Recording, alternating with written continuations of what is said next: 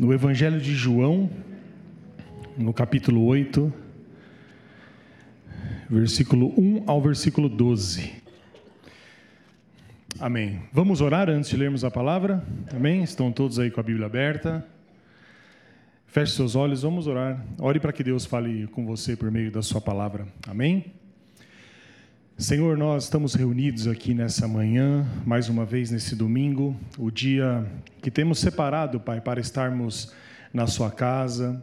Cantamos a Ti, oramos uns pelos outros, agradecemos por tudo que o Senhor tem feito em nosso meio e agora estaremos diante da exposição da Sua palavra e pedimos que fales conosco por meio dela, que as nossas vidas possam ser é, mudadas, possam ser impactadas por aquilo que o Senhor tem para cada um, de acordo com cada necessidade, que o Senhor fale a cada coração. Assim nós oramos para que a ação do seu Santo Espírito possa comunicar e trazer a cada um de nós aquilo que tanto precisamos Assim oramos em nome de Jesus Cristo, seu Filho. Amém. Amém. Vamos ler a palavra? Então, João 8, dos versículos 1 ao 12, diz assim a palavra de Deus. Jesus, entretanto, foi para o Monte das Oliveiras. De madrugada voltou novamente para o templo, e todo o povo ia ter com ele, e assentado os ensinava. Os escribas e fariseus trouxeram à sua presença uma mulher surpreendida em adultério e, fazendo-a ficar de pé no meio de todos, disseram a Jesus: Mestre, esta mulher foi apanhada em flagrante adultério. E na lei nos mandou Moisés que tais mulheres sejam apedrejadas. Tu, pois, que dizes? Isto diziam eles, tentando para terem do que o acusar. Mas Jesus, inclinando-se, escrevia na terra com o dedo. Como insistissem na pergunta, Jesus se levantou e lhes disse: Aquele que dentre vós estiver sem pecado, seja o primeiro que lhe atire a pedra. E tornando a inclinar-se, continuou a escrever no chão. Mas ouvindo eles esta resposta e acusados pela própria consciência, foram se retirando um por um, a começar pelos mais velhos até os últimos, ficando só Jesus e a mulher no meio onde estava. Erguendo-se Jesus e não vendo a ninguém mais além da mulher, perguntou-lhe: Mulher, onde estão aqueles teus acusadores? Ninguém te condenou? Respondeu ela: Ninguém, Senhor. Então lhe disse Jesus: Nem eu tampouco te condeno, vai e não peques mais. De novo lhes falava Jesus, dizendo: Eu sou a luz do mundo. Quem me segue não andarás nas trevas, pelo contrário, terá a luz da vida. Amém. O último versículo que nós lemos aqui, o versículo 12, é, você vai perceber que ele começa a partir de um novo título, né, como se fossem duas histórias separadas. Isso é importante que a gente entenda para que a gente saiba que não é assim. Na verdade, a Bíblia ela faz ah, algumas divisões, né? Alguns tradutores e, e fazem algumas divisões, colocam títulos para que a gente possa ter uma noção assim mais tranquila do que vai ser tratado daqui para frente. Mas não significa que esse fato que se passou no templo se passou antes de Jesus dizer isso. Na verdade, Jesus ele está diante dessa situação que nós lemos, que nós vamos trabalhar hoje, e logo em seguida, depois de dizer à mulher: Filha, eu não te condeno, ele olha para as pessoas e ele diz: Eu sou a luz do mundo. Quem me segue não andará nas trevas, pelo contrário, terá a luz da vida. Essa declaração, ela é uma espécie de fechamento do que se havia passado antes, ou seja, Jesus inseriu essa declaração no episódio que lemos sobre a mulher que é levada a Jesus e Jesus usa esse episódio para esclarecer que ele é, de fato, a luz do mundo. Em outras palavras, quando Jesus está diante dessa mulher que é levada pelos escribas e, e pelos fariseus, Jesus trata desse caso e quando esse caso termina, ou seja, quando os acusadores não estão mais lá e quando Jesus não a condena, Jesus ele olha e diz: eu sou aquele que ilumina a vida das pessoas. Ou seja, em outras palavras, Jesus, ele é aquele que iluminou a vida daquela mulher que estava em trevas e Ele é o Senhor que ilumina as nossas vidas. Eu queria que você pensasse um pouco nisso. O quanto que a sua vida e a minha e a vida de todos nós, ela é iluminada por Jesus Cristo. Então, antes de receber essa mulher, essa mulher, e assim como os fariseus e os escribas, precisavam de iluminação. A mulher estava numa grande confusão, nós já vamos falar sobre isso. Aqueles fariseus e escribas tinham as suas opiniões a respeito da lei, que precisavam de iluminação, e Jesus se utiliza daquele episódio para poder resolver a questão. E eu queria com os irmãos nesse momento é, contextualizar um pouco o que está acontecendo aqui. Seria muito bom você ficar com a sua Bíblia aberta aí, tá bom? A Bíblia, o aplicativo, para que a gente possa ler alguns desses versículos que nós já lemos, para poder entender exatamente o que, que está acontecendo nesse momento primeiro lugar, uh, Jesus havia passado a madrugada num lugar chamado Monte das Oliveiras. Era um lugar em que Jesus costumava passar a noite em oração. O texto diz um pouco antes que tinha havido uma confusão, depois você lê lá no final do capítulo 7, entre alguns guardas, alguns fariseus. E essa confusão havia acabado, e depois você pode ver lá no versículo 53 com uma famosa frase que está colocada aqui, que é o seguinte: e cada um foi para sua casa. Já aconteceu isso com você? Tá uma confusão, brigou, aí daqui a pouco vai todo mundo para casa, já resolve o problema. Foi isso que aconteceu. Então houve uma confusão que eu quero que você leia depois, não dá tempo da gente trabalhar, e de repente essa confusão ela foi diminuindo, diminuindo, diminuindo, e o texto termina dizendo e cada um foi para sua casa. E aí a gente começa o capítulo 8 percebendo que como Jesus ele não tinha casa em Jerusalém, Jesus não foi para casa, porque só vai para casa quem tem casa. E Jesus foi então para esse lugar que ele costumava ir, que era o Monte das Oliveiras, um lugar muito conhecido, uma espécie de horto, tinha uma espécie de uma planície em que Jesus passava horas e momentos importantes da sua vida em oração com o Pai. O texto vai dizer, nos versículos 1 e 2, que ainda de madrugada, de acordo com o texto, Jesus foi novamente para o templo. E eu queria ler isso com os irmãos. Olha só o que está escrito aqui. Jesus, entretanto, versículo 1, foi para o Monte das Oliveiras. Todo mundo foi para casa, ele foi para o monte. De madrugada voltou novamente para o templo, e todo o povo ia ter com ele, e assentado os ensinava. Jesus talvez não tenha nem dormido ou tenha acordado muito cedo e voltou ao templo e fez algo que recorrentemente ele fazia. Ele começou a ensinar e as pessoas se aglomeravam em volta dele, estavam assentadas, ouvindo aquilo que Jesus tinha a dizer.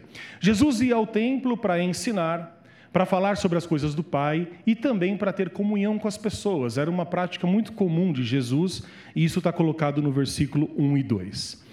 E aí nós chegamos no versículo 3 até o versículo 6, a primeira parte que nós vemos os fariseus e principalmente os escribas armando uma cilada, armando uma armadilha, ou seja, eles estavam ali vendo Jesus e eles queriam testar Jesus e os irmãos vão perceber por quê. Nós vimos no texto, a partir do versículo 3, que de repente os escribas e os fariseus chegam, só que não sozinhos, mas trazem com eles uma mulher que, segundo eles, foi pega em pecado, em flagrante adultério, algo que a lei condenava. Essa mulher, ela é colocada no meio das pessoas, então a exposição ela é imediata, o julgamento já começa. Eu fico imaginando o modo como essa mulher foi pega, o modo como ela foi trazida, em grande humilhação, não tem voz. E esses homens, doutores da lei, pegam essa mulher, provavelmente num nível de violência e colocam ela no meio do povo e todo mundo olha. E nós vemos que esses fariseus esperam que Jesus reaja. Para os irmãos entenderem, conforme a lei, essa mulher ela deveria ser morta, a, apesar de que não por apedrejamento, havia uma exceção, que se eu não me engano está em Levítico 24, depois os irmãos vejam que havia uma exceção para uma mulher ser pega em adultério é, e, e, também com falso testemunho. era uma exceção, uma coisa muito específica. Mas os, os fariseus os escribas já dão a sentença e, e, também já falam o modo como ela deveria morrer, que era por apedrejamento, que era o modo mais terrível. Então, aqui a gente já nota a primeira coisa interessante, e não apenas nós, mas Jesus também notou: a mulher estava sozinha. E se ela foi pega em flagrante adultério, não havia apenas ela, mas havia um homem. E a lei de Deus dizia, a lei de Moisés, que homem e mulher deveriam ser punidos pelo flagrante adultério. Mas havia só a mulher ali. Com isso, Jesus já percebe que os acusadores, eles não estão genuinamente interessados em cumprir a lei de Moisés. Mas provavelmente ele percebe que existem alguns interesses por trás. Afinal de contas, de dois, apenas uma estava ali, enquanto que o homem nós desconhecemos. Jesus, com isso, ele mostra que conhece a intenção dos nossos corações. Né? O modo como as pessoas se relacionam com a lei de Deus é um modo muito perigoso às vezes, e os irmãos bem sabem disso. Cumprir a lei de Deus para os fariseus era muitas vezes oprimir os seus próprios irmãos.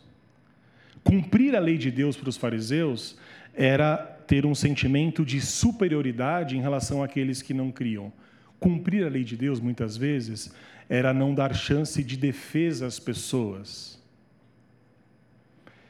É interessante porque Jesus, no Sermão do Monte, ele vai trazer o real significado da lei de Deus. Lá em Levítico capítulo 10 tem um famoso texto que muitos gostam, que diz assim: olho por olho, não é? É interessante que essa lei ela foi instituída para que houvesse uma espécie de punição proporcional ao seu delito, ao seu crime. Então, olho por olho significaria mais ou menos assim: olha, se você roubou 10 bois, você não pode pagar um. Você tem que pagar 10 ou 20, ou seja, você tem que fazer uma proporção. Os irmãos estão entendendo? Então é por isso que a ideia da lei era olho por olho. Era instituir uma proporção é, justa do delito que a pessoa tinha praticado. Só que essa lei, olho por olho, começou a ser usado pelas pessoas da época para justificar vingança pessoal. A lei de Deus exigia um julgamento, exigia defesa, exigia misericórdia. Não era algo assim, foi pego, pronto e acabou. A lei de Moisés, ela tinha por objetivo regular a vida das pessoas. Só que as pessoas começavam a se utilizar da lei para vingança pessoal, para poder não fazer justiça, mas fazer vingança. E, e Jesus percebia isso. Jesus percebeu que quando aquela mulher foi trazida, o desejo de cumprir a lei, a santidade estava longe dali. O que estava sendo colocado ali era uma mulher pega em pecado, mas em defesa, e sendo usada como instrumento para testar a Jesus. É isso que o texto diz. A intenção do coração daqueles homens não era uma intenção de agradar a Deus estamos cumprindo a lei de Deus. Não.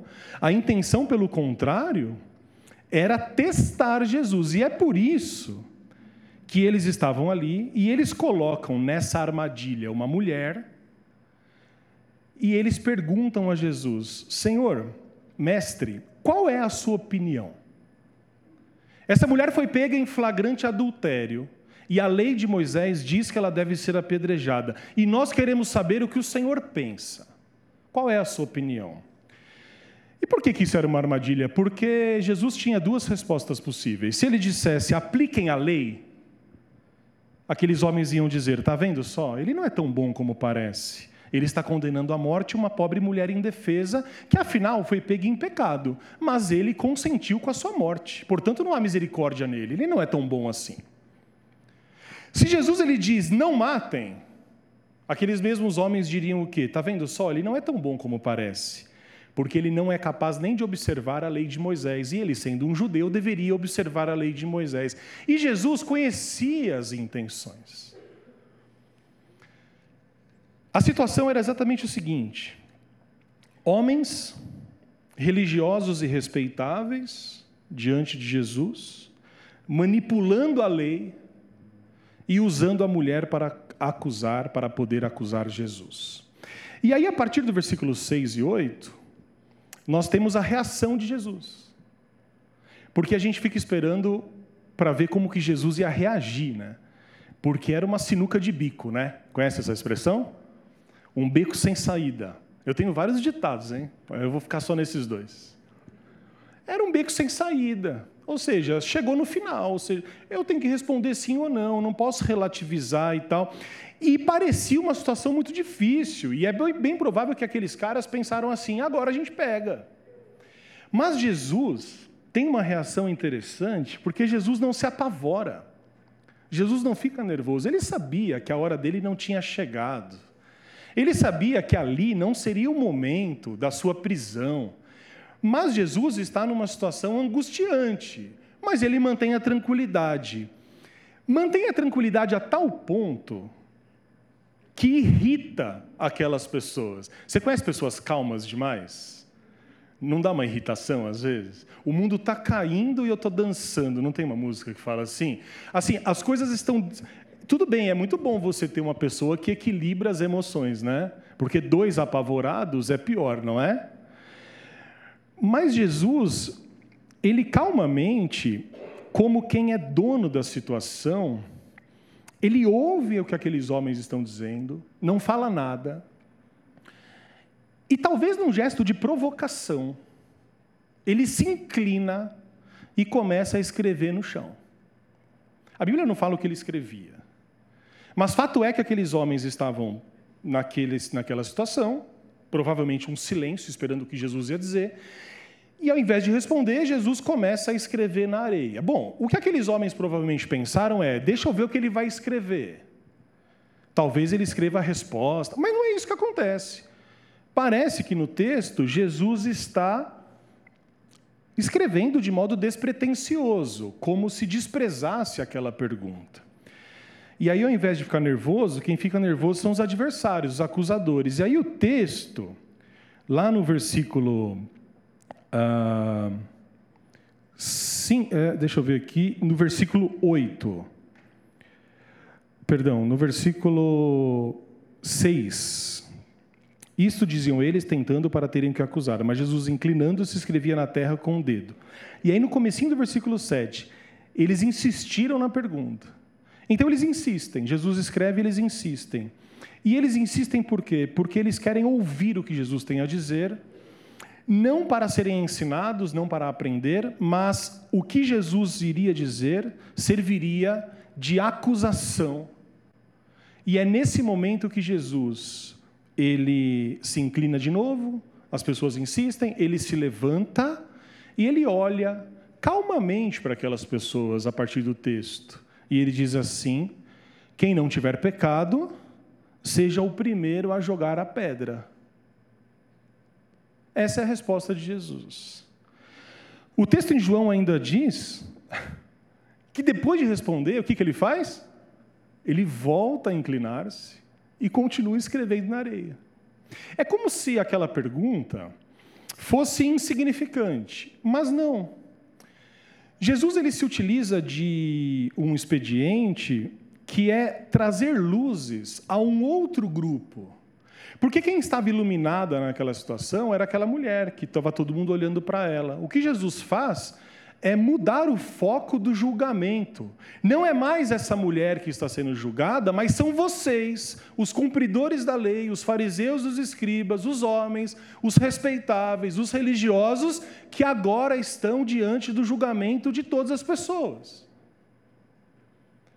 Ou seja, Jesus ele não perde tempo discutindo a lei com aqueles homens, porque aqueles homens não querem entender da lei. Aqueles homens não têm o desejo genuíno de entender qual é a vontade do Senhor. E é por isso que Jesus não perde tempo com essa discussão. Nós vemos a Bíblia em diversos momentos narrando nos evangelhos a história de Jesus, e em várias vezes Jesus fica em silêncio. Já perceberam isso? E às vezes você está lendo a Bíblia e você fala, e aí você está diante do Sinédrio, aí você está diante de Pilatos e Jesus não fala, e o próprio Pilatos fica irritado com isso. Vocês se lembram disso? Você não vai se defender, você não vai falar. E aí Jesus recorre à profecia de Isaías, que ele deveria ficar em silêncio naquele momento. Jesus sabe que as vãs discussões não servem para nada. E é por isso que, diante daqueles homens dogmáticos, daqueles homens que tinham uma verdade absoluta dentro de si, não adiantava, não adiantava conversar, não adiantava explicar, não adiantava. Se o cara acredita que a Terra é plana, você vai discutir sem ciência que a Terra é redonda? Não tem como. É isso que Jesus está fazendo. Esses homens não querem a verdade, eles estão presos às suas próprias verdades. E aí Jesus aqui, ele faz algo que é impressionante. Com essa pergunta, ele leva aqueles homens a examinarem as próprias vidas, as próprias motivações. Como eu disse, a luz do julgamento saiu da mulher e agora está sobre aqueles que perversamente estavam a acusando porque estavam se utilizando da lei de Deus para satisfazer os seus desejos de vingança. E aí nós chegamos no versículo 8, e eu queria que você lesse comigo dos versículos 9 ao 11.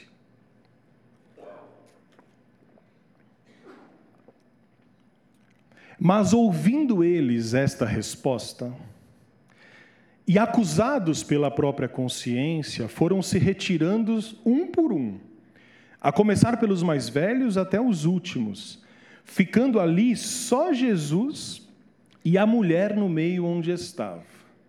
Versículo 10: Erguendo-se, Jesus não viu ninguém além da mulher e perguntou-lhe: Mulher, onde estão os teus acusadores? Ninguém te condenou? E a mulher responde: Ninguém, Senhor. Então Jesus lhe disse: Nem eu te condeno, vá e não peques mais. O que nós lemos nessa parte é que a resposta de Jesus ela gera uma reação. As pessoas vão embora. Envergonhados, provavelmente, aqueles homens um por um, começando do mais velho até o mais novo, todos vão embora e, mais do que isso, acusados em suas próprias consciências. Então, nós lemos que Jesus ele agora está sozinho com aquela mulher, e Jesus faz um gesto de, provavelmente, imaginando a situação, de erguê-la do chão. E quando Jesus a ergue, Jesus olha nos olhos daquela mulher. E é muito próprio de Jesus lidar com as pessoas de maneira muito particular, não é?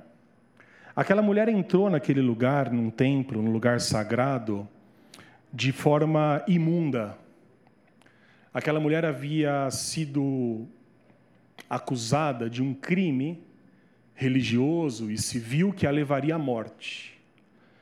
É muito provável que naquele caminho que ela percorreu, talvez da sua vila até o templo, ela tenha sido xingada no meio do templo, ela tenha sido acusada, ela tenha sido até, quem sabe, apedrejada. E depois daquela situação, na certeza da morte, de repente só está ela e Jesus, e Jesus a ergue do chão e olha nos olhos e pergunta: mulher, onde eles estão?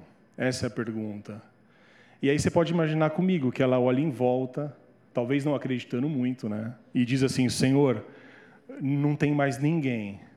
E aí, provavelmente nesse momento, essa mulher espera o quê? O julgamento do Senhor o julgamento de Jesus. Palavras duras, como se Jesus dissesse assim: eles foram embora, mas agora eu vou te dar um sermão. Não era necessário, sabe por quê? Porque a consciência daquele que é iluminado por Cristo é suficiente para nos desviar do caminho mal e nos levar aos caminhos da verdade. Nós não somos censores nós não somos doutores do outro, nós não somos donos das pessoas. Como eu disse, Jesus não estava disposto a discutir a lei com pessoas que não eram iluminadas pelo Espírito Santo. Do mesmo modo que nós, como conhecedores da verdade, não devemos ser julgadores no sentido de impor a nossa fé, a nossa crença às outras pessoas, porque isso é inútil. Quando Deus, por meio do seu Espírito, entra nos nossos corações, nós entendemos o caminho que devemos seguir. E quando Jesus vira para essa mulher e diz: Mulher, onde estão os teus acusadores? E ela responde: Senhor, não há mais nenhum aqui. Jesus olha para ela e diz: Eu também não te condeno. Vá e tenha a sua vida transformada, vá e não peques mais. Jesus, aqui, nessa história tão conhecida, meus irmãos, ele não permite que a lei de Deus seja usada para perverter o seu propósito. Acho que isso é uma coisa que tem que ficar marcada. A lei de Deus para Jesus é uma lei perfeita, é uma lei que traz paz, que traz justiça. Mas a lei de Deus, ela pode, como era feito nesse tempo, ser usada para levar as pessoas à escuridão. Certa vez, Jesus, conversando com esses mestres da lei, disse o seguinte: vocês invalidam a palavra de Deus por causa das vossas tradições. Ou seja, esses homens estavam tão apegados àquilo que eles mesmos construíram nas tradições, estavam tão apegados às próprias interpretações que eles deram ao longo do tempo à lei de Deus, que eles não entendiam, estavam como cegos para compreender aquilo que de fato a lei de Deus dizia. A lei de Deus, ela não pode ser transformada, segundo Jesus, em trevas, em escuridão, em hipocrisia, em legalismo, porque Jesus diz no versículo 12: Eu sou a luz do mundo. A lei de Deus, ela não pode ser usada para manter as pessoas presas, oprimidas, se sentindo culpadas sem a demonstração da graça. A lei de Deus, ela serve, segundo o apóstolo Paulo, para mostrar a nossa condenação.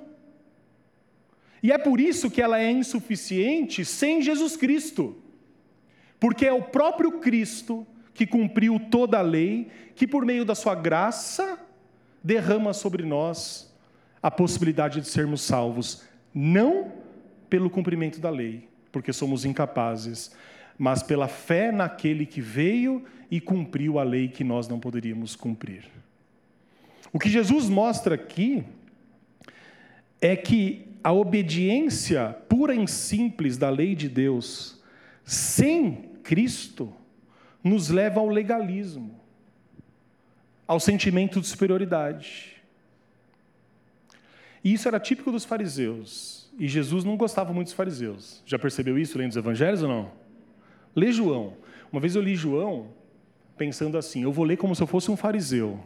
Olha, dá uma raiva, porque o tempo inteiro Jesus, os caras estão quietos, Jesus vai lá. Não, quietos não estão, mas Jesus o tempo inteiro mexe com eles.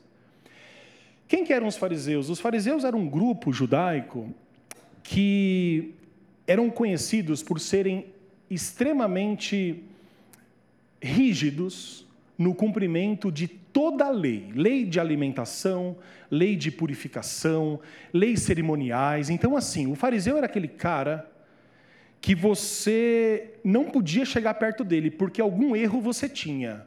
Conhece gente assim, não? Que só vê defeito? É assim, assim. Cê, cê, nunca está bom. Alguma coisa tem. O fariseu era esse cara, era insuportável. Oprimia as pessoas. Só que o fariseu ele tinha uma questão que era a seguinte: eles criam que o Messias prometido por Deus pelos profetas viria quando toda a lei fosse cumprida e Israel fosse purificado. Então a intenção deles era relativamente boa. Eles diziam o seguinte: se nós cumprirmos a lei e exigirmos que toda Israel cumpra a lei, o Messias achará tempo oportuno para vir. O grande problema é que você vai separando automaticamente pessoas boas e pessoas más. Irmãos, entendem isso?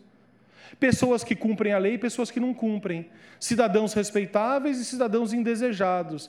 E nesse sentido, os fariseus eram mestres. Jesus os acusa de uma série de coisas. A ponto de Jesus contar uma história sobre o fariseu e o publicano que vão orar. Os irmãos se lembram disso? O publicano, ele era um judeu que trabalhava para o Império Romano, cobrando impostos dos judeus e oprimindo o próprio povo. Ou seja, o publicano ele era odiado. O publicano era o traíra. Sabe quem é? O publicano era o pelego, o fura-greve. Conhece essas expressões? Não. Conhece, né? É isso. O publicano era esse cara aí. O publicano, ele era um judeu que tinha passado de lado. Estava trabalhando para o Império Romano. O publicano, no caso de Zaqueu, por exemplo, de Mateus, que foi discípulo de Jesus, eram pessoas que eram indesejadas. E Jesus está conversando com os judeus, e Jesus diz assim, e os fariseus ao contrário, os fariseus eram homens respeitados. Os fariseus eram bem vistos na comunidade. Os fariseus eram aqueles homens que todo mundo, quando chegavam, fazia silêncio, eram homens respeitáveis, eram homens bons. E Jesus fala assim: certo dia os dois foram orar e subiram ao monte. E o fariseu e o publicano. Bom, o fariseu orava do seguinte modo: de pé, para que todo mundo pudesse ouvir, falando alto, e a oração do fariseu, e Jesus era complicado, olha o que Jesus fala. Era assim: Deus, muito obrigado, porque eu não sou como esse publicano. Eu jejuo, eu dou dízimo, eu faço tudo que esse cara não faz. Muito obrigado, porque o Senhor me fez uma pessoa melhor do que ele. Bom, tinha certa razão, né? Mas o fariseu estava ali demonstrando um orgulho da sua compreensão acerca das coisas. Ele estava se orgulhando de cumprir a lei. O propósito do jejum, Jesus vai ensinar no Sermão do Monte, não é o orgulho próprio. Lembra que Jesus fala? Se você vai jejuar, não precisa ficar falando para todo mundo que está jejuando. Já viu como é é? Irmão, você está meio mal, é que estou em jejum. Olha, uma espiritualidade. Faz quanto tempo, irmão? Ah, irmão, estou em jejum. Faz 40 dias, mentira. 40 acho que é muito. Três dias em jejum, olha, estou jejuando. Jesus fala assim: não é assim que a gente tem que se portar. Por quê? Porque a nossa recompensa não é essa. A nossa recompensa é quando a gente age diante de Deus em secreto, para que o Pai que está em secreto possa nos recompensar. Porque quando a gente faz o bem para que os outros vejam, nós já temos a recompensa, que é a recompensa de ser bem visto pelos homens. Então, o publicano, diferentemente do fariseu, ele não tinha orgulho do que ele fazia. Ele sabia que ele estava fazendo coisas erradas. O publicano, segundo Jesus aqui nesse texto, ele não tinha nem coragem de orar olhando para o céu. O texto diz que ele não tinha nem palavras, porque ele sabia o quanto ele precisava da graça de Deus. E o publicano orava assim: Senhor, tenha misericórdia de mim, porque sou pecador. E aí Jesus conta isso para as pessoas e Jesus pergunta assim para elas: qual dos dois desceu do morro, do monte, justificado? E as pessoas falam: é, trazer uma realidade para aqueles homens e para aquelas mulheres e para todos que ele encontrou, de que a lei de Deus, ela facilmente poderia ser pervertida. Pessoas religiosas e pessoas respeitáveis tinham o costume, na época, segundo Jesus, e nós vemos isso nos fariseus e nos escribas, de utilizar o nome de Deus para satisfazer os seus próprios desejos, desejos de vingança, desejos de opressão. Por isso que Jesus ele vai dizer o seguinte: aquele que anda comigo não anda em trevas. E aí o versículo 12, Jesus olha para aquela mulher e diz assim: Eu sou a luz do mundo. Quem me segue não andará nas trevas, pelo contrário, terá a luz da vida. Jesus ele traz então nesse episódio e durante a sua missão a ideia de que ele nos ilumina, meus irmãos, e nos leva a compreender a vontade do Pai. Jesus diz assim: aquele que me segue conhecerá a vontade do Pai e não andará em trevas. Resumidamente, Jesus então segundo ele mesmo, aqui no versículo 12, ele é a luz que faz aparecer a verdade. É isso. A verdade que está escondida, quando a luz é acesa, ela é trazida à tona. Essa luz que Jesus fala, eu sou a luz do mundo, é a luz que brilhou naquele templo, naquele dia, naquele lugar. Enquanto Jesus ensinava e os fariseus e os escribas vieram, Jesus, conhecendo a intenção do coração deles, trouxe uma iluminação àquela situação. E essa iluminação fez com que aquela mulher fosse iluminada, fez com que os acusadores fossem iluminados, e mais do que isso, a luz de Deus, por meio de Cristo Jesus, iluminou, perdoou, trouxe dignidade e libertou aquela mulher dos seus acusadores. Meus irmãos, essa mulher que chegou ali sentenciada à morte, pecadora, está agora, segundo Jesus, absolvida e redimida, porque a luz espanta a escuridão. E isso é algo para a gente poder pensar, né? O quanto que Jesus, ele espanta as nossas escuridões nós temos escuridão, muitas vezes, no modo como nós enxergamos a Deus. Nós não temos clareza de quem é Deus. E se nós não temos clareza de quem é Deus, não existe luz, mas existe uma espécie de sombra. Nós, às vezes, temos escuridão dentro de nós mesmos que nos impede de perdoar as pessoas. Escuridão que nos traz medo do amanhã. Nós temos dentro de nós escuridão que nos trazem culpa por coisas que aconteceram há anos, há décadas e que a gente não consegue se libertar. O que Jesus fez com essa mulher é o que Jesus faz conosco. Jesus ilumina o nosso ser. Ele traz luz no meio das trevas. Ele faz com que a gente enxergue a realidade, com que a gente perceba que podemos sim ser vencedores e felizes na dependência dele. E o exemplo dessa mulher, que é um exemplo tão dramático, pode nos incentivar a buscar Cristo nas nossas vidas. Se você hoje consegue enxergar em você mesmo trevas, escuridão, coisas que te impedem de enxergar a verdade, de seguir uma vida como você gostaria de seguir, saiba que Cristo, Ele é a luz do mundo, como ele diz aqui. E ele completa dizendo: Aquele que me segue jamais andará em trevas, pelo contrário, terá a luz da vida. E a gente pode chegar no caminho da conclusão, falando um pouco sobre quem é Jesus, algumas definições acerca de Jesus. O escritor aos Hebreus, no primeiro capítulo, ele vai fazer uma descrição de quem é Jesus. E quando a gente entende quem é Jesus, a gente entende coisas como ele fala assim: Eu sou o caminho, a verdade e a vida, ninguém vem ao Pai senão por mim. Jesus ele fala assim: Se não vier a mim, não pode chegar ao Pai. Jesus ele tem expressões que se coloca em pé de igualdade com o Pai, porque afinal de contas ele diz: Eu e o Pai somos um, o Pai me conhece e eu o conheço. Então, às vezes, a gente quer saber mais, meus irmãos, sobre a lei de Deus. Então, a gente pega o Velho Testamento e a gente começa a ler e a gente fala assim: bom, para agradar a Deus, eu tenho que cumprir cada uma dessas leis. Olha, você vai falhar miseravelmente. São quase 700 leis para você colocar no seu caderninho. Tá? São 646 leis. Você tem leis, por exemplo, das mais diversas, que é necessário ter um certo entendimento. Por exemplo, tem leis que homem não pode cortar o cabelo. Tem leis que o homem não pode cortar a barba meio que redonda. Você vai ter que falar para o barbeiro que você quer um tipo de barba daquele jeito. Tem lei que você não pode comer carne. Quem gosta de comer carne? A picanha, hein? Tá baixando, hein? Graças a Deus, hein?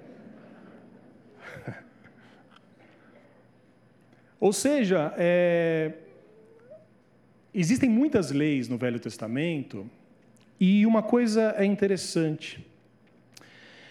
Quando Jesus vem, e isso aqui eu queria que os irmãos prestassem atenção, Jesus ele está num tempo em que a lei de Deus ela está escurecida, está obscurecida.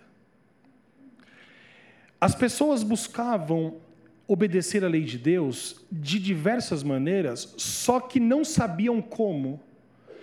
Colocavam peso sobre os outros, inventavam regras que não tinha. O que, que Jesus faz? Jesus, ele mostra àquelas pessoas qual é a verdadeira lei que Deus exige. Os irmãos estão entendendo isso? Chegam para Jesus certo dia e perguntam assim: Senhor, e talvez uma pergunta sincera: Senhor, existem muitos mandamentos, muitos mandamentos. Qual é o mais importante? Não é uma pergunta legítima? Puxa, você vai para um livro de regra e você fala assim: tem tanto mandamento, tem mandamento de, de vestimenta, mandamento de comida, tem mandamento de sacrifício, tem mandamento de corte de cabelo, tem mandamento de como eu lido com meu irmão, mandamento relacionado ao homem, à mulher, à criança, ao estrangeiro, tem muito mandamento. Então você chega para Jesus e fala assim: Senhor, qual é o mandamento mais importante? Em outras palavras, o que eu tenho que seguir? E o que Jesus faz? Jesus traz luz. E Jesus vira para as pessoas e diz, diz assim: tem dois mandamentos que são os mais importantes. Ame a Deus de todo o teu coração, de toda a tua alma e de todas as tuas forças, e ame ao próximo como você ama a si mesmo. E quem ouve aquilo tira um peso dos ombros.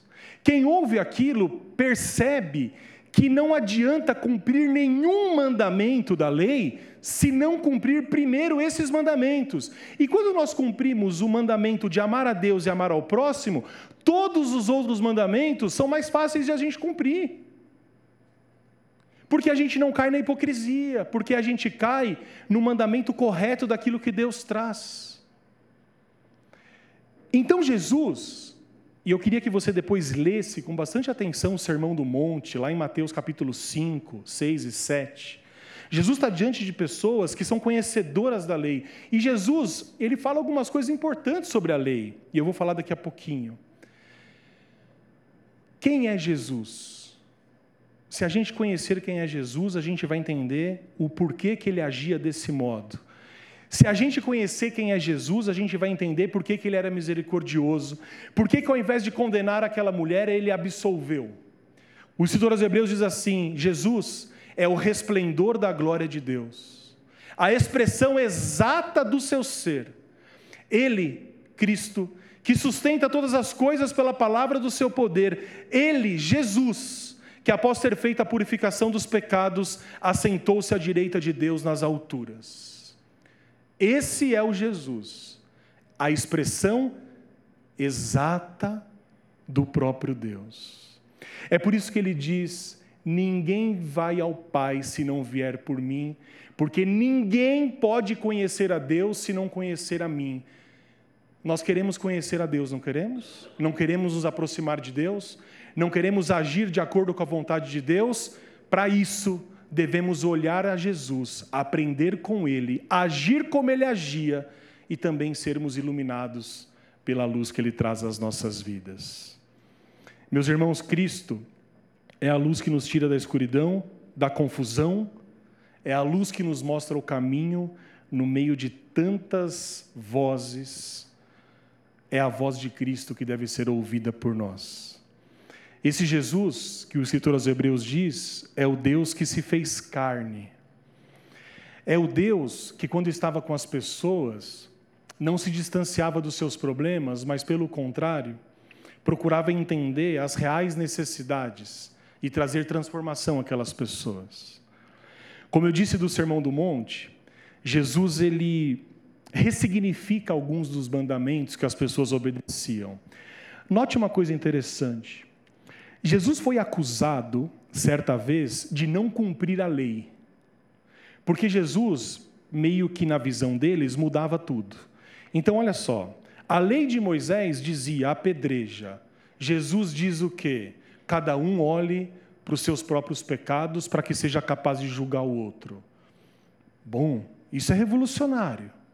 Foi uma bênção para aquela mulher. Quem sabe tenha trazido autoexame a alguns daqueles homens mas alguns saíam dizendo que esse aí não cumpre a lei. Certa vez Jesus estava com seus discípulos e eles era sábado e eles estavam com fome. E aí eles foram lá e colheram algumas espigas de milho para poder comer. Os fariseus chegaram e falaram o quê? Seus discípulos estão trabalhando no sábado, e isso a lei proíbe.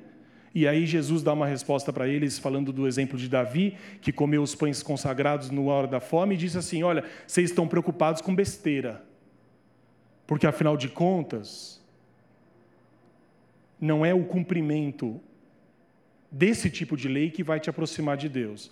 Mais do que isso, Jesus uma vez curou, e curou no sábado. E os caras chegaram para ele e disseram o seguinte: Como assim? O sábado não é feito para fazer nada. Ele é feito para fazer nada. Você não pode curar no sábado. Jesus falou assim: Por acaso é ruim a vocês que eu faço bem ao sábado? Ou que eu faço bem às pessoas? Aqueles homens estavam colocando as leis de Deus na frente da misericórdia. E aí, certo dia, Jesus está conversando com aquelas pessoas, lá em Mateus 5, 6 e 7, no Sermão do Monte, e Jesus olha para aquelas pessoas e diz assim: Vocês ouviram o que foi dito. Está acabando, são só esses três exemplos. Amarás o teu próximo e odiarás o teu inimigo. Deus nunca disse isso. Mas quem dizia isso eram homens que interpretavam a lei de Deus para justificar o ódio aos inimigos. Então Jesus diz assim: vocês aprenderam desde pequeno duas coisas: ame o teu próximo e odeie o teu inimigo. Jesus diz assim para eles: Eu, porém, vos digo: amai os vossos inimigos e orai pelos que vos perseguem. Ele continua dizendo assim: Ouviste o que foi dito, olho por olho, dente por dente. Eu, porém, vos digo: se alguém lhe ferir na face direita, ofereça-lhe também a outra. E Jesus, ele vai iluminando aquelas pessoas e tirando aquelas trevas religiosas e dogmáticas e, e, e, e, complicadas, e ele vai dizendo assim: vocês aprenderam desse modo, mas eu estou ensinando um novo modo de compreensão. Essa lei foi pervertida. Olho por olho, dente por dente, não é a vontade para o Filho de Deus, mas a vontade do Filho de Deus é: seja uma pessoa paciente, misericordiosa, resignada. Jesus radicaliza o discurso e ele diz assim: se alguém te ofender, não o mate, ou não ofenda. Se alguém te ofender, Jesus diz: ofereça a outra face. Quem disse que é um discurso fácil de entender? Se você está incomodado ou incomodado ouvindo isso, eu também estou. Porque não é fácil. A palavra de Deus e o que Jesus dizia àquelas pessoas e diz a nós, nos traz desafios na nossa vida. Ou oferecer perdão a quem nos ofendem é tranquilo? É tranquilo? Dialogar com quem não quer diálogo é tranquilo? Não é. Mas o que Jesus está dizendo é: eu sou a luz do mundo. Vocês não andam mais em trevas, mas vocês foram iluminados. E durante a nossa caminhada, meus irmãos, na terra, nós somos iluminados por Jesus. Tudo passa por Ele, inclusive a compreensão que nós temos do Velho Testamento. Observe um texto do Velho Testamento. O que Jesus falou sobre ele? Qual foi a compreensão que Jesus deu sobre ele? Ora, é desse modo que nós saímos das trevas, é desse modo que nós entendemos a vontade do Pai para todos nós. Talvez, e aí a última pergunta, nós devamos durante a nossa vida e a nossa caminhada, fazer uma pergunta a nós mesmos nas situações que nós enfrentamos. E a pergunta é uma pergunta muito conhecida: o que Jesus faria nessa situação? Já parou para pensar nisso, não? O que Jesus faria nessa situação? Ou seja, a gente enfrenta durante o nosso dia a dia situações é, que não são previstas. Nos encontramos com pessoas, às vezes ficamos nervosos com algo, o que, que a gente tem que fazer como cristãos? Parar, respirar e pensar e refletir na seguinte questão: o que Jesus faria se estivesse nessa situação? Certa vez eu vi um vídeo que me impactou muito há uns anos atrás. Um rapaz que havia furtado alguma coisa, um telefone celular, algo assim, foi pego lá pelas pessoas e começou a ser chutado e começou a ser linchado pelas pessoas. E no meio daquela situação trágica, com muitas pessoas respeitáveis e pessoas que foram levadas por aquela situação, aquele rapaz estava morrendo. E uma mulher simples, uma crente, uma senhora, ela chegou no meio daquela situação e ela espalhou aquela roda, ela se ajoelhou do lado daquele rapaz. Aquele rapaz estava agonizando. Ele morreu, inclusive. E quando ela se ajoelhava e ela pegou na mão daquele rapaz, as pessoas começaram a acusá-la e dizer coisas típicas de quem está numa situação daquela. E ela pareceu não se importar, e ela começou a orar com aquele rapaz, e, ele, e ela dizia assim: Você se arrepende dos seus pecados? Você quer encontrar Cristo na eternidade? Você gostaria de entregar a sua alma para Jesus Cristo? E aquele rapaz não conseguia nem responder, mas ele apertava a mão dela. Meus irmãos, aquelas pessoas em volta que estavam enfurecidas, que estavam revoltadas, que estavam cheias de justiça própria, como aqueles homens que levaram aquela mulher a Jesus. Um por um foram ficando em silêncio e saindo daquele lugar. E o vídeo termina com aquele rapaz praticamente morto e aquela mulher dizendo: Hoje, hoje foi encontrada a salvação nessa casa. Esse é o Cristo que nós devemos seguir. Não é fácil, não é fácil, porque o nosso senso de justiça nos leva a um cumprimento da lei sem a misericórdia. Mas quando Cristo ilumina os nossos corações, nós podemos estar diante de uma situação dessa e ainda sermos capazes de ser o resplendor do próprio Deus por meio da fé que temos em Cristo Jesus. E que Deus possa nos abençoar e Deus pode nos abençoar, sabe como? Nos dando situações em que nós possamos imitar a Cristo. Ore a Deus nesse momento e diga assim: Senhor, que eu não pegue talvez situações tão dramáticas como essa, mas que no meu dia a dia eu possa identificar situações em que eu possa trazer luz à confusão, luz àquelas pessoas e que as pessoas sejam de fato abençoadas por mim. Se Cristo nos iluminou, que nós também iluminemos as pessoas. Essa é a vontade de Deus a nós. Amém. Curve seu semblante em nome de Jesus. Com semblante curvado e todos nós juntos diante de Deus. Que nós possamos nesse momento, meus irmãos, fazer uma oração a Deus do fundo do nosso coração, uma oração solene, uma oração de sinceridade e se você concorda com essa oração, que você faça dessa oração que eu vou fazer também a sua oração. Pai amado, Pai das luzes, Senhor Deus em que não há sombra ou variação, hoje nós, mais uma vez, fomos iluminados por Sua palavra e, e cremos que o Senhor é a luz do mundo, é o, é o Senhor que nos tira das trevas, da escuridão, é o Senhor que muda os nossos pensamentos. Obrigado, ó Pai, por ter enviado o seu Filho Jesus Cristo para nos mostrar o caminho, para nos indicar as coisas a serem feitas.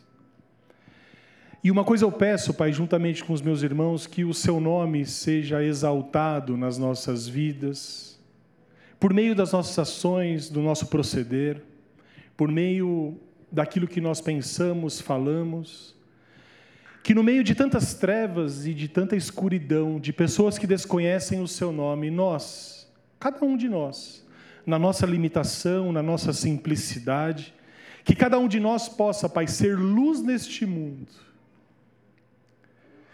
Que cada pessoa, Pai, obscurecida, possa ter um encontro com alguém que lhe traga luz, que lhe traga verdade, que lhe traga Cristo. Que cada um de nós, Pai, esteja disposto a trazer palavras de bem, palavras de salvação às pessoas que nós encontremos. Que tudo aquilo que foge da Sua vontade, que tudo aquilo que se parece com o cumprimento legalista da lei, possa ser tirado do nosso coração. E assim como aquela mulher que foi pega em pecado, nós também possamos ser redimidos, restaurados e dignificados no nome do Senhor Jesus Cristo.